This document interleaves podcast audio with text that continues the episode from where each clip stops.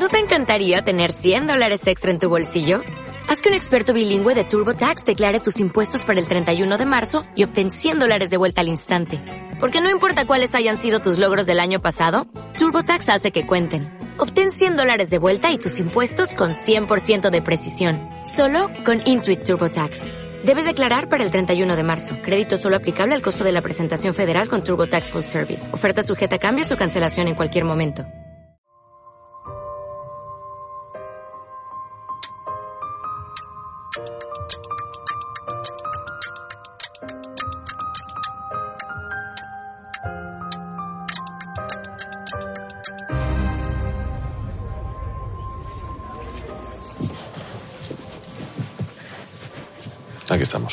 Aquí estamos. Bueno, yo soy Brenda Chávez, periodista especializada en sostenibilidad, cultura y autora de dos libros de consumo responsable, Tu consumo puede cambiar el mundo y Al borde de un ataque de compras. Yo soy Tony Segarra, trabajo en publicidad, que es una herramienta del sistema para hacer que la gente compre cosas que no necesita. Y nos han dejado una pregunta, creo, ¿no? Sí. A ver, Tony, ¿quién decide lo que consumimos? Finalmente la gente, nosotros.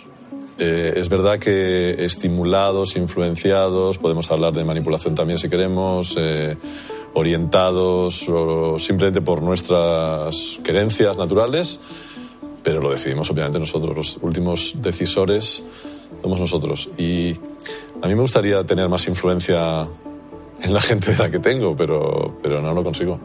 Así que me gustaría decir que porque hacemos anuncios y van a comprar, pero no. Yo, fíjate, hay una parte que estoy de acuerdo contigo, pero hay otra parte que creo que estamos muy cautivos de un sistema de las, de, también de las industrias del marketing y la publicidad. Hay que pensar que anualmente eh, se hace un gasto en marketing de 400.000 millones de euros. Eso es más que el presupuesto de la ONU o de cualquier país para salud, para educación, para sanidad, para cualquier cosa. Y todo ese dinero está ¿no? en el mundo, eh, tú lo sabes bien, eh, generándonos, pues eso, el deseo de comprar y, el, y estimulándonos. Y compramos además eh, por razones muchas veces absurdas y porque además vosotros los creativos lo hacéis muy bien y nos animáis eh, mucho a comprar.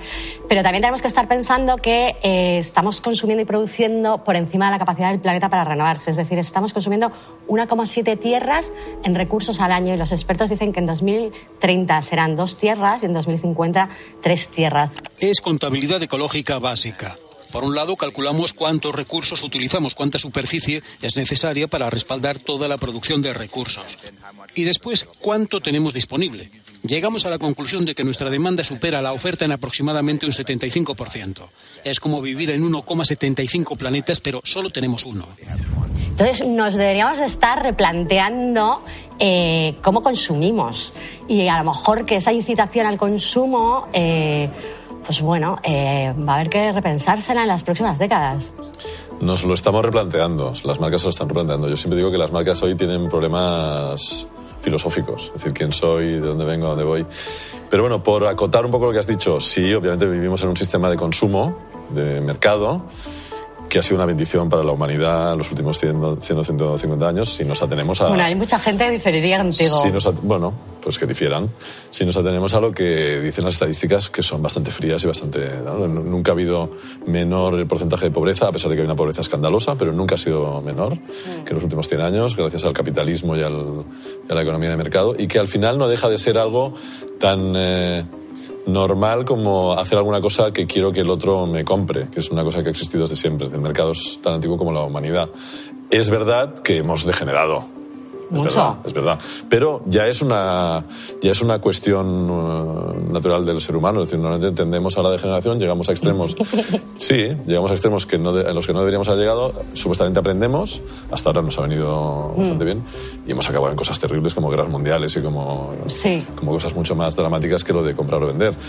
Y luego supuestamente aprendemos, yo creo que sí. Yo, creo que yo soy un optimista. Yo también, yo también creo que a pesar de que sea una idiotez serlo pero, pero lo soy y, bueno, y, al final pues lo arreglaremos. Y esto del consumo lo, arreglaremos. Lo arreglaremos porque como vuelvo a la primera pregunta de quién consume y los que consumimos somos nosotros, somos la gente Mm. y estamos empezamos a estar muy concienciados gracias en parte a gente como tú que escribe, que escribe libros y nos dice y nos grita y nos regaña. Y Yo no bien- y regaño bien- ni y bien- grito ni nada, espero ser haces, motivadora. Y, y bien que haces, y bien que haces. Pues eh, empezamos a darnos cuenta de que consumir tiene unas implicaciones extraordinarias, no solo no solo en términos de so- de sostenibilidad, también en términos sociales y éticos y de política. Es decir, consumir es un acto político clarísimamente. Completamente. Y, y yo, yo tiendo a decir un poco para escandalizar, pero creo que es verdad que es más democrático que el propio voto. Yo también lo digo, digo que votamos con nuestro consumo. Claro, y, y votar cada cuatro años entre unas opciones escasas, tampoco me parece que sea el, la, la- digamos, la democracia. También votamos entre opciones escasas muchas veces de productos. ¿eh? Sí. Si te vas a una gran superficie, al final tienes Sí. unas cuantas multinacionales con modelos productivos que dejan bastante que desear, con unos bastantes abusos sociales y medioambientales, y no tienes muchas opciones de libertad. O sea, opciones sostenibles hay, hay en todos los sectores, pero hay pocas.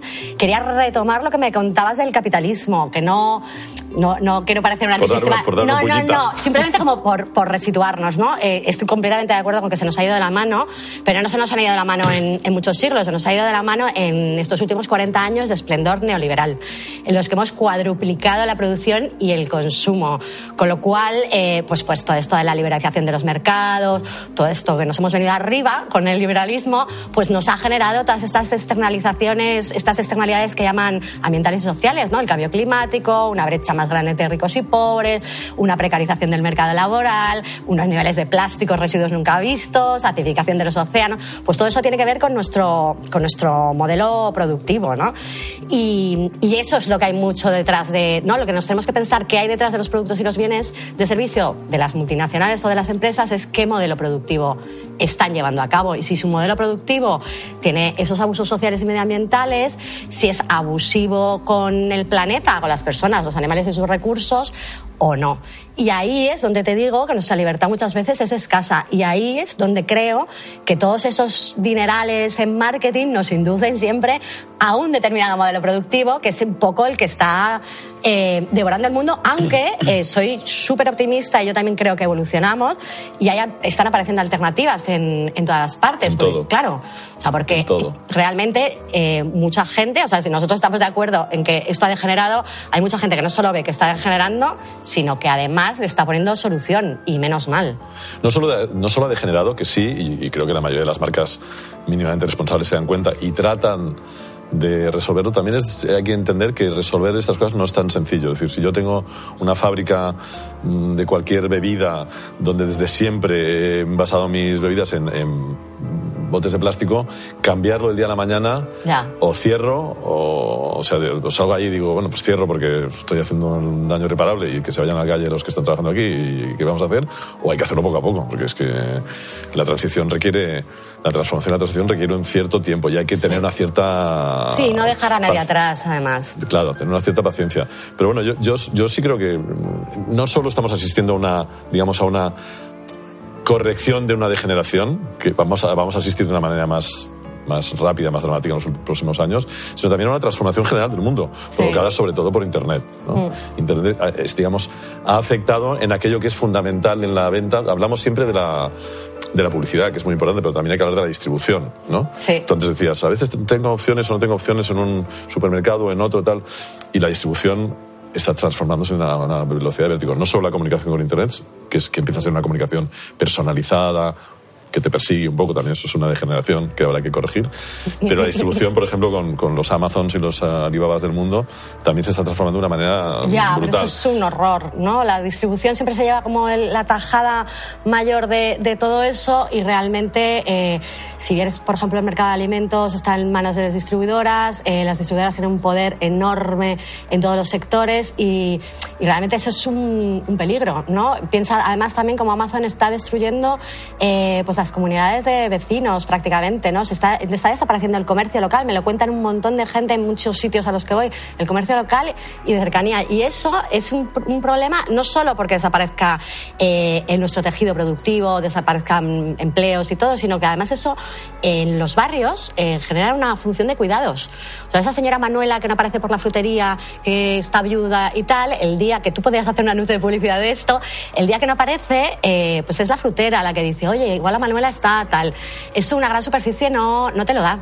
Los cambios de hábito de consumo de la gente eh, las compras por Internet. Las ventas del comercio online crecen al 30%. Por eso cada vez es más difícil encontrar estas pequeñas tiendecitas de barrio. Hay quien viene a vernos como si fuéramos un museo. Hay gente que va a comprar el pequeño comercio para hablar, para contar sus, preocupaciones. Eso es un poco parte también de lo que es la vida de barrio. Una vida que está siendo sustituida por las grandes franquicias. Entonces, eh, yo creo que antes de un Amazon, yo prefiero un mercado, eh, prefiero la tienda del barrio, pues la mercería. Pues al mercado, que también los hay. Yo, yo, tampoco podemos pensar que, o sea, obviamente todo tiene su lado malo y todo tiene su lado bueno. También mm. esa señora que no puede salir al mercado porque le cuesta caminar, que le traigan la compra ya te digo que la señora Manuela no utiliza Amazon. Es bueno, pues que haga lo que quiera, pero que también tiene sus particularidades. Yo, cuando hablaba de distribución, no me refería solamente a la distribución de gran consumo, sino, por ejemplo, a la distribución en la banca. Es decir, el, el, acceso a herramientas de lo que se llaman fintechs, ¿no? de tecnología financiera mucho más, o de, digamos, herramientas financieras tecnológicas mucho más fácil de usar, mucho más eh, baratas, mucho más eh, simples, que van a obligatoriamente a transformar la banca en otra cosa. Es decir, hay una enorme pues cantidad ya puede transformar la banca en otra cosa, sí, sí, pues que es así. porque ¿eh? precisamente la banca es la que está alimentando ese modelo productivo insostenible. O si existe una banca ética, que es la, la minoritaria, que no invierte en actividades socialmente eh, deleznables ni medioambientalmente mm, con un impacto brutal, pero realmente es el sistema financiero el que está generando ese ese crecimiento sin límites en un planeta de recursos finitos. El sistema financiero ha creado la posibilidad de que la gente, es decir, mm, la confianza, que es la que está basada en el capitalismo moderno, está basada en la idea de que alguien te presta dinero porque supone que lo vas a devolver eh, podemos hablar de la banca todo lo mal que queramos y seguramente se lo merecen, pero también hacen cosas buenas y también la construcción del sistema se debe a esa posibilidad que tenemos de acceso al capital todos. Eh, dicho lo cual, dicho lo cual, hay que hay que criticar lo que haya que, lo que sea criticable. Pero no me cabe la menor duda, pero la menor duda, ¿eh? de que es una categoría entera que va a transformarse de una manera radical. Mm. Deberían de transformarse éticamente. en el momento, bueno y moralmente. A mí las herramientas externas para al final perpetuar un modelo completamente depredador. a mí esto de las mm. lecciones morales y éticas de, esta manera tan tajante, como mínimo me produce un cierto, sonrojo. Bueno, porque no, los, no, conoces las opciones. yo no sé si soy, si soy quién para dar eh, lecciones morales y éticas y no sé si nadie es. No, no, yo no me pongo en esa posición de dar eh, lecciones morales y éticas. Eh, lo que sí que creo es que el, el sistema financiero realmente es el, el responsable en última instancia, además del sistema energético global, eh, de, muchos de los, de los problemas que está enfrentando ahora mismo el, la humanidad y el, y el planeta. Y sí que de creo, muchas de las virtudes y las bondades. Eh, no, yo creo que hay una serie de, problemas. Quitemos el sistema financiero, vale, pues vamos a hacer. Está muy bien, es un desastre, son todos el demonio y. No, yo creo que cuando caminan por la calle despiden azufre que, y. Que haya que quitarlo. Yo creo que hay que eh, renovarlo sobre, unas bases. No, pero no unas bases tecnológicas que nos lleven a la, al mismo y éticas y, espíritu depredador, y, éticas y sino ya, bueno, pero no lo están haciendo los propios bancos convencionales, lo están haciendo otros bancos que se están bajando de esa línea y están diciendo, oye, no, con nosotros no contéis pues para hacer este tipo de finanzas en el, muchas en veces planeta. La, muchas veces la transformación viene efectivamente de nuevos actores mm. que trabajan de otra manera y que hacen que la gente tenga la posibilidad de consumir de otra manera y por tanto de cambiar el mundo. Efectivamente. Es decir, para eso, ¿qué es, ¿cuál es una de las bondades, una de las virtudes maravillosas del sistema capitalista? Que hay competencia. Mm. Mira, te voy a decir, muchas veces no hay tan competencia. Si miras, por ejemplo, nuestro mercado eléctrico, eh, realmente no, está liberalizado. Si miras muchísimos mercados que supuestamente se ha liberalizado con esto pues de, que se liberalice. la... Eh, muchas veces no hay competencia. Y, lo, y lo, muchas veces, esto que dices de la distribución, lo que ocurre es que los mercados están en muy pocas manos, en manos de la distribución, y no hay competencia. Y los pequeños y medianos intentan luchar por llegar ahí y no hay manera. Pues Existen un montón de, recursos, desde las patentes a, a un montón, bueno, ingenierías fiscales, están las empresas pagando mucho más que las pymes. Eh, realmente no existe esa simetría en el mercado, Tony, ni esa igualdad, ni si existe esa libertad. Eso es lo que nos intentan un poco vender, pero es un poco preocupante creérselo porque, porque no es una situación real. Es como lo que nos está pasando un poco ahora, ¿no? Nos estamos concienciando todos y, y realmente todos queremos ¿no? Eh, contribuir al bien común a través de nuestro consumo, a través de nuestro voto, como sea. Eh, pero también hay mucho ruido en el mercado, ¿no? Hay mucho greenwashing. No es más que una estrategia de marketing, una manera de vender más.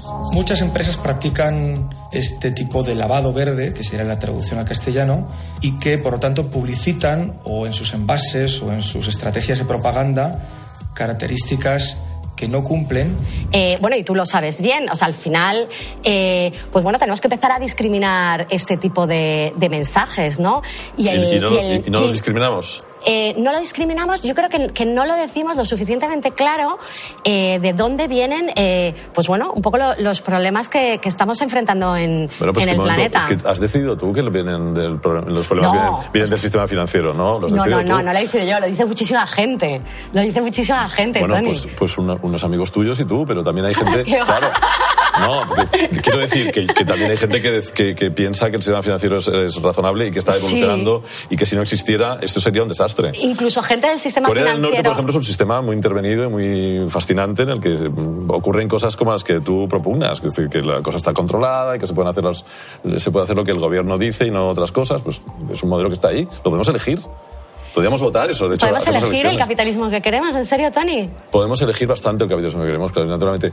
Es verdad que la competencia y, la- y el mercado tiende siempre al, o tienden de una manera natural al monopolio. Y luego están, digamos, yo, yo creo en un capitalismo regulado. Por lo tanto, normalmente los estados tienden a, mm, lo hemos visto con la Unión Europea, con Google y con las grandes tecnologías, tienden a tratar de corregir en la medida posible ese, ese- esa tendencia natural al monopolio.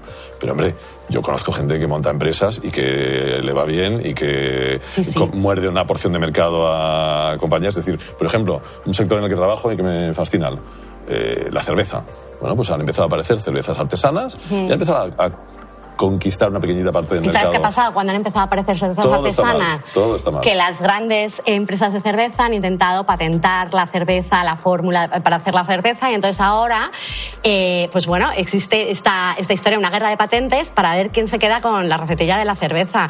Hay todo un... O sea, si piensas, por ejemplo, en Bruselas, eh, hay más lobistas que, que en Washington. Hay más presión ¿De verdad las, te crees lo que acabas de de las decir? ¿De corporaciones. verdad, no, me lo de- creo, no, ¿De verdad lo te sé. crees que, que las, las fórmulas de cerveza están patentadas y, una- No, no, y que, y- bueno. y que cualquiera no puede hacer una cerveza y venderla en el mercado? Ya, ya, que, es ¿De que te, lo, te lo digo como una cosa surreal, pero No, eso es lo que están porque- intentando porque- algunas marcas. porque es bastante- Patentar es- la cerveza. es no, no es una cosa mía. Es lo que están haciendo algunas decimos, marcas. Es decir, que cualquier cosa que digamos hoy, en estos 45 minutos que nos quedan menos, eh, va a encontrar una contraparte de que el mundo se está destruyendo y el mundo va mal, ¿no, hombre? No. No. Eh, el mundo claro se que, está claro que hay malas prácticas, como pero has también hay dicho buenas tú. prácticas. La gente puede hacer cerveza, de verdad. Señores del mundo, pueden Eh, hacer pequeñas, cerveza. sí, hacen cervezas pequeñas Bueno, y... o grandes y, y, a veces no, las y venden y se convierten en artesanas y me grandes. parece muy bien y yo además encima eh, las consumo y luego también vienen las grandes y las intentan comprar para que no les no les Bueno, quiten y el el, que, y mercado el que la ha hecho y el que la ha hecho y recibe el dineral de la marca grande que la ha comprado, pues es feliz Sí. y no te va a hablar No, mal yo de te lo las ponía marcas como un grandes. ejemplo de, de lo que hacen las grandes frente a estas cervezas artesanas tan hipster que aparecen. Es como, hostia, vamos a patentar. Esos, esos eh, son mecanismos que están ocurriendo. Yo sé que tú has estado en el lado bondadoso de tratar con las marcas, pero hay otra gente que nos hemos eh, trasladado y hemos estado investigando. Eh, yo pertenezco más a un colectivo de periodistas de investigación que se llama Carro de Combate, somos todas mujeres, investigamos qué hay detrás de los bienes de consumo y de servicio y te pones a rascar y hay mucha menos bondad y mucha menos equilibrio y mucho más greenwashing Brenda, del que pasaría, si ese grupo de carro de combate de, de chicas estupendas que investigáis investigara a cualquiera de nosotros, cualquiera, y digo cualquiera, cualquiera, ¿eh? al Papa Francisco, encontraría mierda. Entonces, bueno, claro, sí, sí, me parece muy bien. Vamos a investigar y vamos a encontrar lo horrible. Es decir, cuando vas al psicoanalista, ¿yo por qué no voy al psicoanalista? Porque me encontrará unas cosas horribles y, y oscuras en mi infancia que no quiero recordar, Pues, francamente. Tony, mira, Entonces, no, a dar- yo- me parece muy bien y me parece que tiene que haber gente No que lo todo haga, el pero mundo también tiene que haber- en el también- armario. También, tiene que haber... No, no te lo compro. También tiene que haber señores en el lado, mm, como decía la canción de, de esto, el bright side of life, ¿no? Sí. Always look on the bright side of life. Pero no te compro que, que todas las historias tienen, o sea, que todas las cosas tienen una historia detrás Sin duda. o un muerto en el armario. Sin no, duda. no, no, no, porque con, con- o sea, conozco alternativas de consumo eh, Que tú has decidido que están bien. No, que yo he decidido que también no, que conozco la trazabilidad, que he conocido eh, cómo es ese modelo de, de- consumo, cómo funcionan la- las cosas. Lo he conocido en, vivo, o sea, no me lo he visto a través de un anuncio, ni me han dado un briefing y entonces me he enterado de lo que era la marca, no, me he ido a, a- a saber que era, que era eso en directo. Y hay modelos de, de consumo desde la moda, en la alimentación, en la energía, en la banca, que intentan no trabajar con esas disfunciones. Y eso es lo interesante de lo que está ocurriendo. Y hay consumidores, retomando lo de quién decide que consumimos, que de repente dice, perdona, entre el greenwashing, la multinacional que me está diciendo que esto, este producto es maravilloso seco, que cuesta muchísimo más caro, pues hay otras opciones que a lo mejor es Claro, mi comercio de barrio, la frutería, estos hipsters que también me han abierto un comercio ecológico o me han hecho la cerveza artesana, o- y, y hay otro consumo eh, que, que también eh, repercute de otra forma en el planeta. Eso es interesante. El, Por ejemplo, no estamos muy de acuerdo en que, o no está el mundo muy de acuerdo en que cambiar al coche eléctrico, que- a mí me parece una bondad, Mm. sea tan beneficioso para el planeta como. no, ni va a haber litio suficiente y lo Claro, que tenemos que repensar eh, nuestra movilidad. O sea, ni siquiera sabemos que- a qué movilidad vamos, por tanto. Ya, esta- Tony, o sea, pero- lo que- de, de lo que estamos hablando, y creo que en eso estamos los dos de acuerdo, es existe una conciencia mayor de que el consumo y de que la fabricación de productos afecta, afecta de una manera dramática al planeta. Mm. Existe una voluntad general. Porque no me creo que todo el mundo sea eh, malvado y luciférico en las compañías. No, No, lo es. no lo Te es. juro que yo trabajo con ellos y son buena gente. Y la mayoría de Yo ellos. también he trabajado con muchos de Y- ellos. Y hay una voluntad de, de- de- obviamente, porque quieren ser comprados, no tampoco es una voluntad de bondad humana, si quieres, ¿eh? es una voluntad de yo quiero seguir en el mercado y si sigo en el mercado vendiendo agua con botes de plástico, sé que voy a salir del mercado porque la gente no los quiere, entonces, por tanto hay una voluntad de cambiarlo y eso está ocurriendo. Que no va a la velocidad de- que quisiéramos todos, pues es que es, que es normal. Y, y también te digo, más vale que no vaya a esa velocidad si no queremos provocar un cataclismo social enorme. Ya, bueno, eso es otra Tiene de que ir lo las... más rápido posible, pero dentro de que podamos adaptarnos entre todos, ¿no? Ya. Que- Esa es otra de las cosas que dicen, ¿no? Que si no consumimos o consumimos menos, vamos a generar un cataclismo. Y como a mí esta cuestión me preocupaba mucho, se la pregunté a varios economistas, a gente muy seria, como Antón Costa. Y me decían que, bueno, que esto sería un lento, eh, pero que ya en experiencias en Dinamarca se ha visto que sustituyendo inputs con un impacto negativo por positivo, eso no afectaba al Producto Interior Bruto. Además de eh, buscar la rentabilidad del capital invertido, que eso es necesario, eh, introducir otros objetivos que van a tener que introducir, que están ya introduciendo las buenas empresas, las que están bien gestionadas.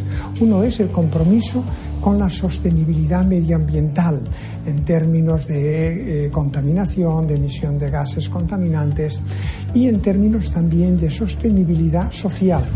Y, y- y bueno, esa historia Seguro. existe, esa transición a, a modelos de producción y de consumo más sostenible nos lo está pidiendo hasta la ONU. El punto 12 de, la- de los Objetivos de Desarrollo Sostenible de la Agenda de Naciones Unidas para 2030 para alcanzar un desarrollo sostenible es la producción y el, y el consumo sostenible. Yo te aseguro que con el plástico están más preocupados los que fabrican productos de plástico que la gente que los compra. Soy súper consciente. Yo también tengo Porque- conversaciones porque- con las porque- marcas. Porque les va Tony. la vida en ellos, que les va la vida en ellos realmente. No, nos va el planeta a nosotros, a ellos lo que les va es la reputación y saben que un tercio de su reputación ahora mismo Y su negocio. es, es el, el- su valor en el mercado, pueden perder eso en el mercado. y su Entonces, negocio, y su sueldo, y su salario, y Claro, el salario de entonces su lo que están familia. es y- luchando por la, por la supervivencia. Pero Claro. también te digo que las formas en que todas que es estas... más eficaz ¿eh? que luchar por una entelequia religiosa.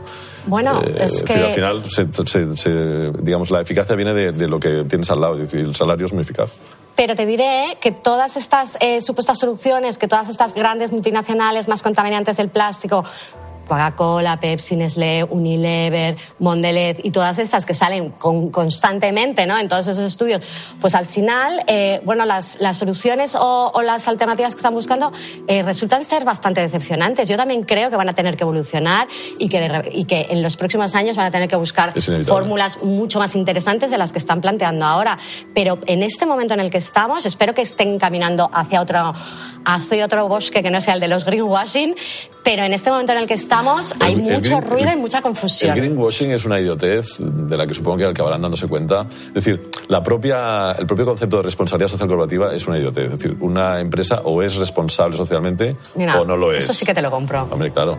O no lo es. Y, y- y cuando tiene un departamento de responsabilidad social corporativa es que el resto de la compañía no lo es. Por tanto, hay algo que se acabarán dando cuenta. Es verdad que mientras eh, me transformo, mientras me adapto, pues algo tengo que decir. Y a veces, yo creo que en, estos momentos muchas veces sería más, eh, desde un punto de vista de comunicación, ¿eh? y se supone que soy un especialista en eso, sería mejor callarse en muchos casos. ¿eh? Sí, que, lanzar, hasta- que lanzar mensajes que no puedes sostener, ¿no? Que no puede... Yo creo que callarse y que no hasta reconocer, fíjate, ¿sabes? El- Sí, ese sí, momento sí. de, pues mira, sí, lo estamos haciendo fatal. No, no, solo, no, solo últimamente, sino que llevamos como una década y pico haciéndolo fatal. Y somos responsables de esto y esto y estamos en estas. Creo que ese tipo de... eh, Es más, creo que eh, o, o empiezan a, a asumir un... Y esto lo hemos hablado alguna vez, ¿no? Una voluntad de activismo y ser realmente activistas en la resolución de los mismos problemas que crean.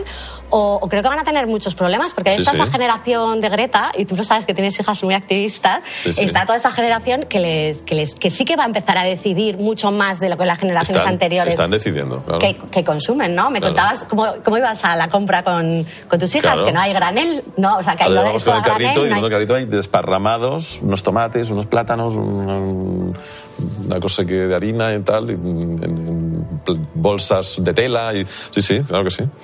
Eh, pero es que esto está ocurriendo y es inevitable. Y, la- y los primeros que lo saben, o sea, los que más lo saben, los que mejor información tienen sobre nosotros son, Hombre, las, claro son sí. las marcas. Y además ahora se la damos gratis en las redes sociales, Encima, esa cosa de sí, cuando sí. las cosas son No, no, gratis, el gra- producto eres gratis, tú. gratis no, Bueno. eh, las suelen comprar. Ya, ya, pero quiero decir, nosotros como usuarios Alguien la- alguien se la regalamos, vende, claro, digamos. este focus group gigante que son las redes sociales, lo, lo damos alegremente, nos, nos tienen más, más conocidos y más espiados Pero que Brenda, nunca. que, que, por ejemplo, esto es una cosa que solemos mm, percibir como negativa. Y seguramente lo es, pero por otro lado, estás arrojando una enorme cantidad de información sobre estas nuevas conductas que hacen que las marcas eh, perciban sí, sí. que hay un problema. Por lo tanto, que cuando resulta que estamos todo el rato dando información, bueno, pues tiene su parte mala, pero también tiene su parte buena. De hecho, la gran bendición, digamos, que ha transformado esta conciencia universal ha sido Internet. Sí. De una manera muy clara. La Sí. transparencia, La además. transparencia. Yo tengo un cliente que me dice, y me, me parece preciosa la metáfora, creo que le, he comentado alguna vez, que, que, que las empresas ha ocurrido como con las cocinas de los restaurantes, ¿no? Que ahora está de moda abrir la cocina y sea transparente y que veas, bueno, pues que a ellos les, ha pasado lo mismo, que, por mucho que quieras esconder, incluso teniendo la voluntad de esconder, que nadie la tiene de una manera deliberada, sino porque por alguna razón, incluso teniendo esa voluntad no puedes. Sí.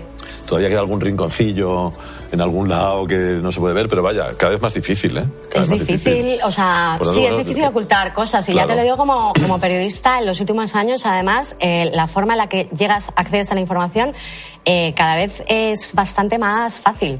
Y además, información muy sensible. Imagínate, por ejemplo, de marcas de lujo en casos de crueldad animal. eh, han salido un montón de vídeos, eh, muchos de PETA.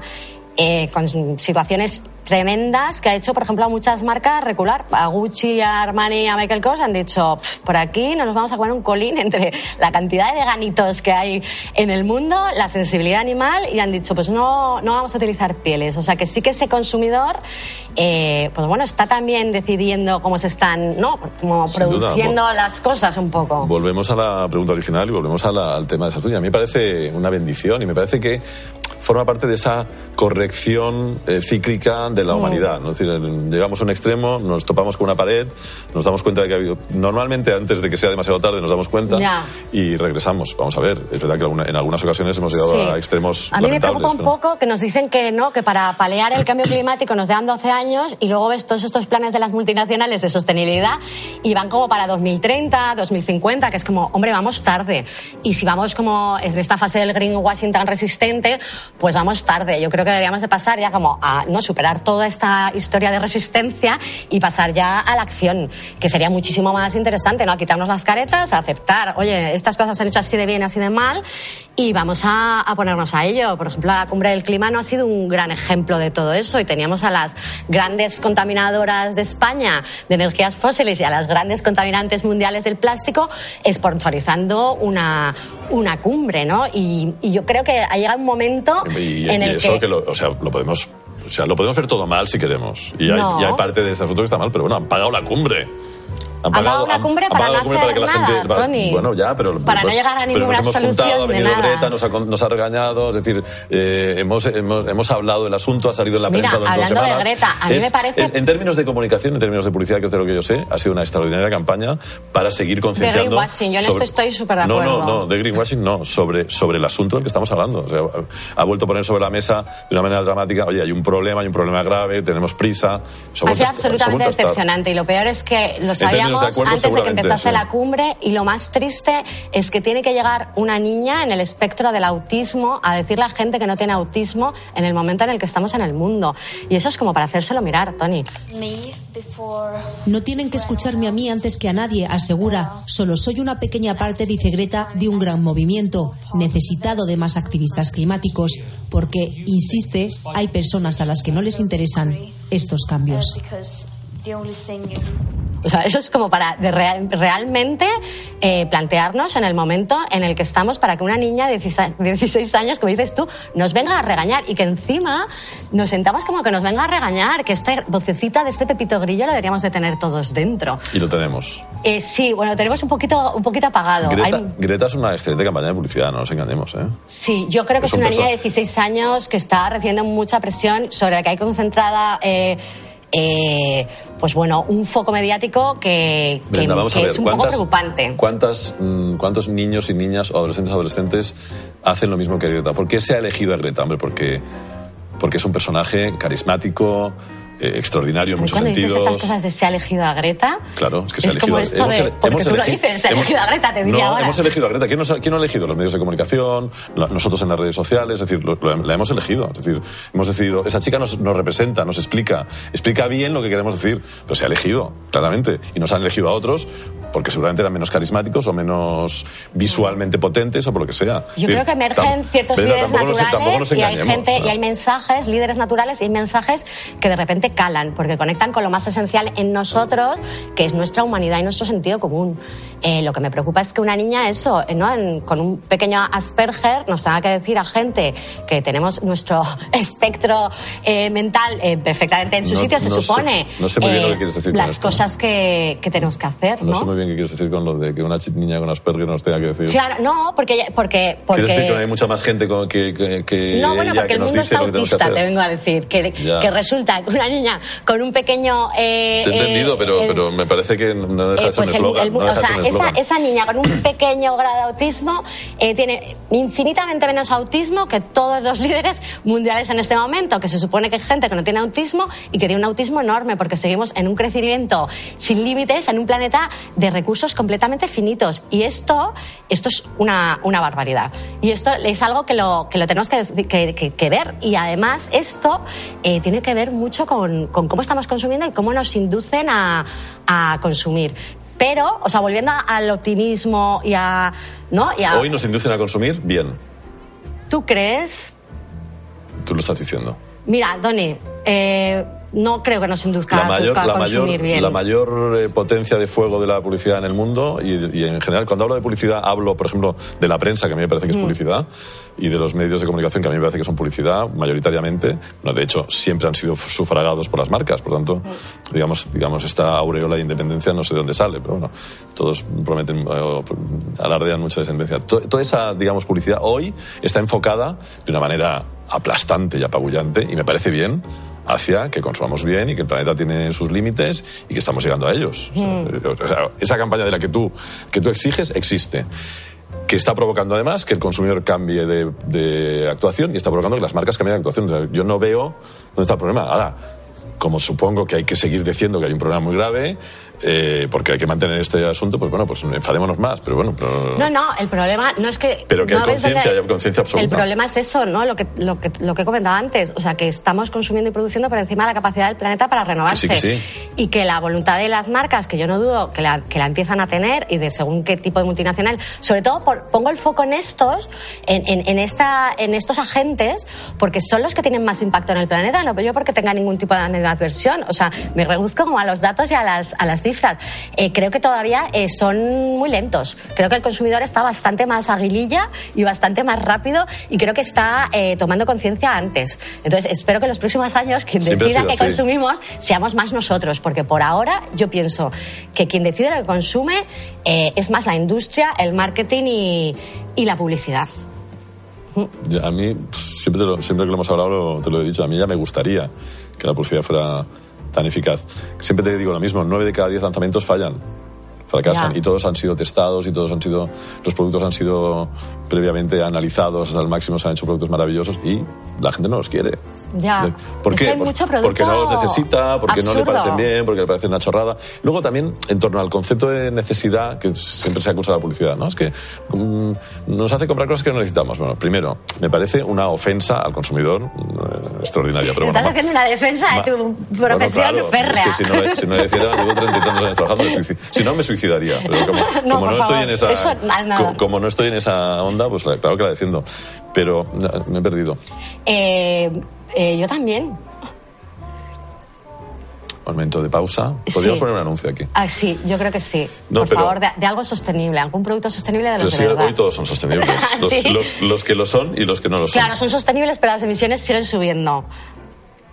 Sí, y- pero yo creo que eso. Vamos a ver, es como la demografía. ¿no? Estamos en un momento en el que todo el mundo tiene planes de sostenibilidad, pero las- los grados siguen subiendo. La demografía es muy graciosa porque empieza, ahora empieza a haber ciertas voces cada vez más eh, alarmantes que dicen que cuidado, que en el 2050 el mundo decrece. Y eso parece ser que no es bueno.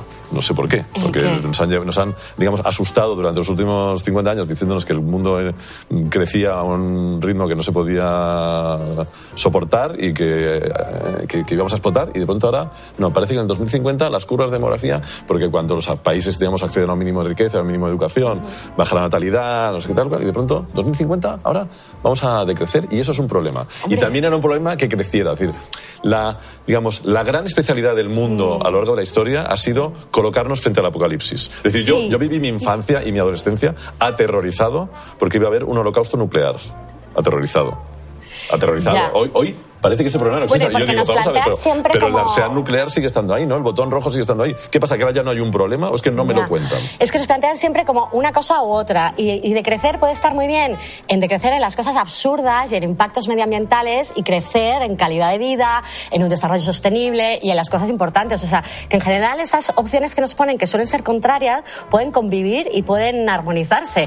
Pero siempre nos plantean como opciones binarias y al final el miedo en generarnos inseguridad también nos, nos moviliza. Y tú también eso eh, lo conoces muy bien. Son recursos que muchas veces se utilizan para que tomemos decisiones Sí, sí, eh, claro. rápidas, emocionales, inconscientes y De hecho, el acríticas. miedo forma parte de nuestra, nuestro instinto de supervivencia. Sí. ¿no? Si no tuviéramos, hay, es una enfermedad no tener miedo, es una enfermedad grave. Mm. ¿no? La gente que no tiene miedo es, eh, provoca problemas para él y para los demás. ¿no? Ya. Sí, a mí me, lo que me, lo que me Pero asusta veces- es que nos veces- provoquen miedo e inseguridad para que nos vendan productos, partidos Bueno, políticos. religiones. Eh, eso es. Eso Claro. ya. Pero siempre, siempre fue así, ¿no? Es decir, y yo creo que, que en la medida que adquirimos educación y adquirimos una cierta conciencia, somos un poquito más, nos podemos defender un poquito más de esos mecanismos, ¿no? Al final, cuando se habla, hoy se habla mucho del populismo, el populismo es un poco eso, ¿no? es, decir, es una- construcción de un miedo y de un paraíso, ¿no? al final siempre es lo mismo, un miedo y un paraíso, ¿no? Make America Great Again, como si América hubiese sido un great alguna vez, ¿no? Pues habrá sido lo que haya sido, ¿no? Pero siempre hay una construcción de un paraíso o perdido o por llegar y luego un miedo que te tiene que hacer movilizar. Pero sí, en la medida que vamos accediendo a determinados libros, a determinados estudios, a determinadas eh, educaciones, se supone que somos mínimamente más libres, a pesar que libres obviamente no somos nunca, ¿no? Pero, Mm. pero lo, lo intentamos, pero sí. Yo, yo, creo que sí, o sea, en la medida que soy optimista, y eso es una decisión, y también es, yo creo que es una decisión, te diría casi optimista. religiosa, eh, porque no- seguramente no hay ningún motivo para serlo, si uno analiza fríamente Ya, pero hay que mantener esa actitud. eh, yo creo que lo que, que- y lo digo desde, publicis- desde mi trabajo de publicidad, es, decir, es una bendición trabajar hoy con marcas que, han sido, que son conscientes de que tienen que rectificar, que tienen que cambiar y que lo están intentando y lo están haciendo, insisto, a la velocidad a la que pueden Mm.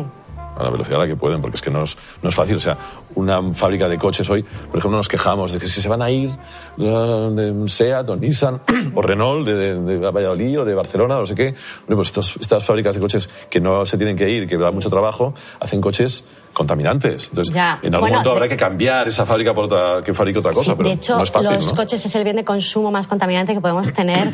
ya siento lo del me gusta conducir, No, Tony. no, no. ¿Te gusta conducir?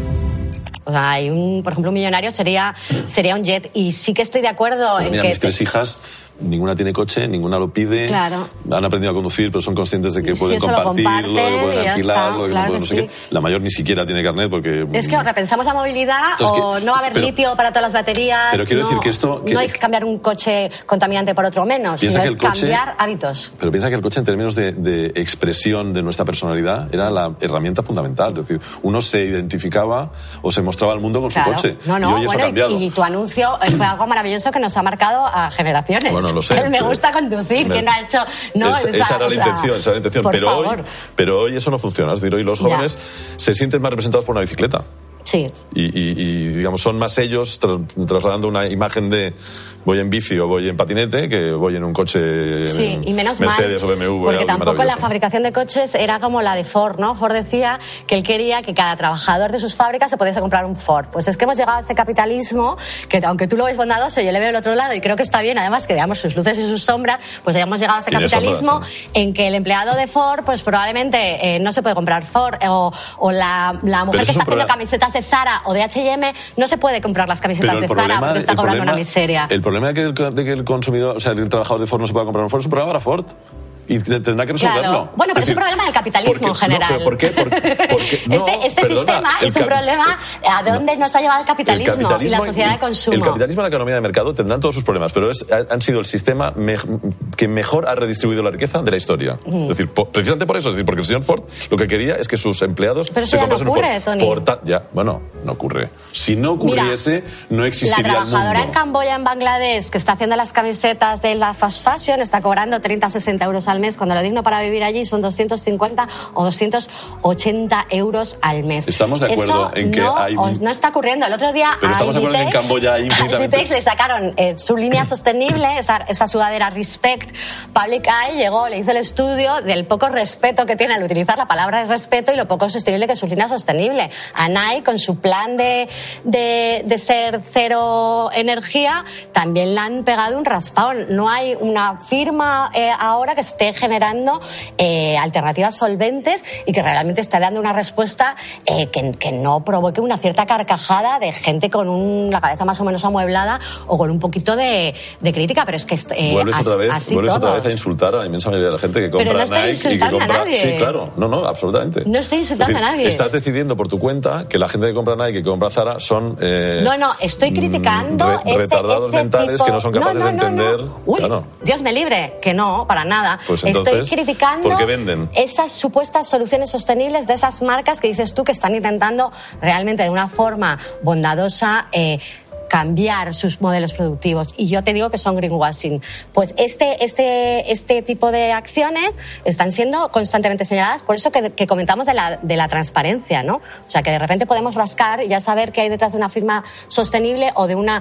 y cuánto se está llevando de esa camiseta eh, Inditex y cuánto se están llevando las trabajadoras o qué hay de, de cierto en, en según qué estrategias de que según qué multinacionales. Eso también lo, lo sabemos. Y eso también es parte del problema. O sea, yo creo que encarar esas cosas está bien para que se enteren de que esto no es suficiente.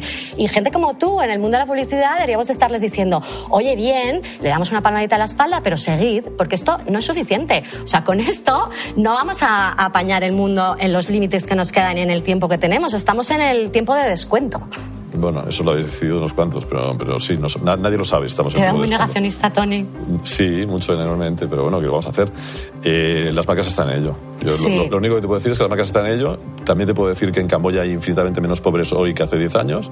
Bueno. Eh, es así, estos son datos eh, estadísticos reales de la ONU, ¿eh? no los invento yo, y de, de quien los hace, y de cómo se llama el Pew Research Center, ese que todo el mundo eh, cita. Eh, y por tanto, algo bueno desprende o genera o mm, establece este sistema. Y yo también digo otra cosa, es decir, yo, a mí me parece muy bien que haya antisistema mientras nos planteen un sistema nuevo mejor. Ah, yo creo que Estoy el sistema se cambia desde dentro. Estoy ¿no? seguro. No creas que yo voy a ser la persona más antisistema. Yo creo que el sistema se cambia desde Claro, y dentro. se está cambiando. Con una De- crítica. de hecho, no para de cambiar. No, con una crítica directa, transparente. Constante, sí, sí. Por supuesto, educada y basada en datos y no en, en- en teorías ni en conspiraciones y tal. Pero creo que una. una Bueno, bueno, un poquito, eh, un poquito de teoría de conspiración hay en todo este asunto. ¿eh? no, no lo sé. Yo creo que hay que pensamiento crítico. Hay pensamiento crítico y datos alarmantes. Y también eh, lo que hay es, eh, pues bueno, unas ganas de que las cosas vayan un poquito más rápido de lo que va el deterioro ambiental. Porque nuestro consumo y la producción tiene que ver mucho con, con eso. Entonces ya hay una urgencia y por eso está Greta, ¿no? Y todo Fridays for Future, Extinction Rebellion y todos estos jóvenes lanzados a la calle de decirles, oye, no nos dejéis este planeta. Y ellos son precisamente los primeros que no se creen este tipo de estrategias y están completamente eh, descreídos. Entonces, por eso yo creo que hay que decirle también a las marcas de, oye, pues sí, bien, pero esto no es suficiente. Y qué mejor a gente que tú y gente como tú, que es verdad, que además os Que yo- escuchan, que tenéis credibilidad Que sí, y que sí, tenéis no conciencia. pero que no lo tengo que hacer porque las marcas están más concienciadas que yo, es así. Pero es que, insisto, les va la vida, literalmente. Es decir, muchas marcas y muchas industrias, de hecho, ocurre siempre, desaparecerán porque no se podrán adaptar a este nuevo consumidor y a esta nueva historia. Es así, van a desaparecer. Tú dices que la banca, muchos bancos mm, desaparecerán, muchas mm, compañías de medios desaparecerán, muchas compañías de moda desaparecerán. Y aparecerán otras. Y Y aparecerán esperemos otras que sean mejores. No, naturalmente. Más sostenibles. Serán mejores para la conciencia que hoy tenemos. Seguramente dentro de 20 o 30 años aparecerá una nueva conciencia que seguramente será tan razonable como esta y tan justa como esta, que enfocará en otro tema que estamos, en el que nos estamos equivocando. Porque dentro de 30 años nos equivocaremos en otra cosa. Y la humanidad chocará contra otra pared y diremos, hombre, eh, ahora resulta que no era por aquí, que no era los- lo que decimos, que no eran los coches eléctricos, que era otra cosa. Pues venga, cambiemos por otra vez para acá. Ya, pero en eso bueno, consiste vivir, ¿no? al- al o sea, final- nos, nos hartamos de decirle a los niños y a los chavales que ah, cometed errores, porque los errores se aprenden, no pasa En los nada. se aprende pues lo que más. Así evoluciona la humanidad, es así. Mm, Y así, y así evolucionan las marcas. Y eso, en eso están. Han cometido errores que no sabían que eran errores, porque hace 20 No. años había muchas cosas que hoy son errores. Conductas machistas, por ejemplo, que de pronto uno descubre, el otro día lo decía Risto, pero a mí también me pasa en casa. Tengo cuatro mujeres en casa y de pronto descubro que yo era machista y no lo sabía, pensaba que no. Soy de convicción profundamente feminista, es decir, igualdad ante todo, pero me descubro a veces haciendo o diciendo cosas que digo, uy, pero me doy cuenta a posteriori. Pronto tengo actitudes que. que Bueno, porque el capitalismo y el patriarcado lo llevamos Ay, en las bueno, venas. estamos, no, no, es algo que, que nos- lo tenemos completamente nos- asumido faltaba- nos faltaba y, que, y que hay veces que, que no que nos tenemos que desprogramar. O sea, es algo que, Claro, que claro. permea de la sociedad y lo tenemos corriendo por nuestras La- venas. la- al final es un tema, no sé si llamarlo conciencia porque suena un poquito como espiritual, pero bueno, es- sí, conciencia yo creo que nos sirve. Es decir, Mm. el qué pensamos mayoritariamente sobre un asunto, ¿no? Para mí no es un tema de conciencia, para mí es un tema de justicia social y ambiental. O sea, eh, para mí no es un tema de que ahora sea políticamente correcto pensar esto u otro. No, el problema pero- es que el consumo y la producción, en los términos en los que se está dando en la generalidad, están generando eh, problemas graves sociales y medioambientales. Y no es un problema de conciencia, es un problema de estar conectados con la realidad y de que estas son las respuestas y esto es lo que tenemos que estar atendiendo. Entonces no es, no es eh, ¿sabes? La conciencia se me queda como algo flojito para, para todo esto porque esto es algo muy real. Eh, cuando hablamos de esas marcas que ojalá lo hagan mejor, no es hablar de la solución del coche eléctrico, no, no, es hablar de que no es centrarnos en cuál va a ser el sustituto de una cosa por otro, es que hay que cambiar de hábitos de consumo, hay que cambiar de modelos productivos, modelos productivos que repartan la riqueza, que no busquen un beneficio eh, como único objetivo, que además de su beneficio económico también eh, miren exactamente qué impactos sociales y medioambientales están haciendo y se lo tomen igual de en serio, A mí- porque si no A mí eso que cuentas me parece propaganda de un modelo de vida, de un modelo de mundo, que la gente puede elegir o no. Yo aspiro, aspiro a que sigamos viviendo en un mundo en el que mayoritariamente se puede elegir libremente. pues no es propaganda, Y es por realidad. tanto, eh, aspiro a que tú, tú puedas decir lo que tú tienes que decir, que los que creen que la Tierra es plana Mm. Sí. también lo puedan decir y que la gente Por elija, supuesto. elija libremente lo que, lo que puede hacer. Y eligiendo libremente Sí. es como el mundo se acaba mejorando.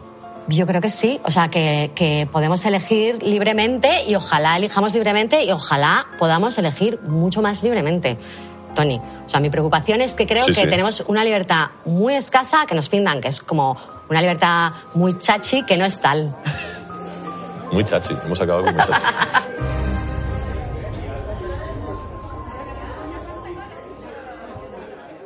Como nuevo cliente de Western Union, puedes disfrutar de una tarifa de envío de 0 dólares en tu primera transferencia internacional de dinero en línea. Envía dinero a los tuyos en casa de manera rápida, fácil y conveniente. Visita westernunion.com o descarga nuestra app hoy mismo y tu primera tarifa de envío corre por nuestra cuenta. Aplican ganancias por cambio de moneda. No disponible para tarjetas de crédito y envíos a Cuba. Servicios proporcionados por Western Union Financial Services Inc. NMLS 906983 o Western Union International Services LLS NMLS 906985.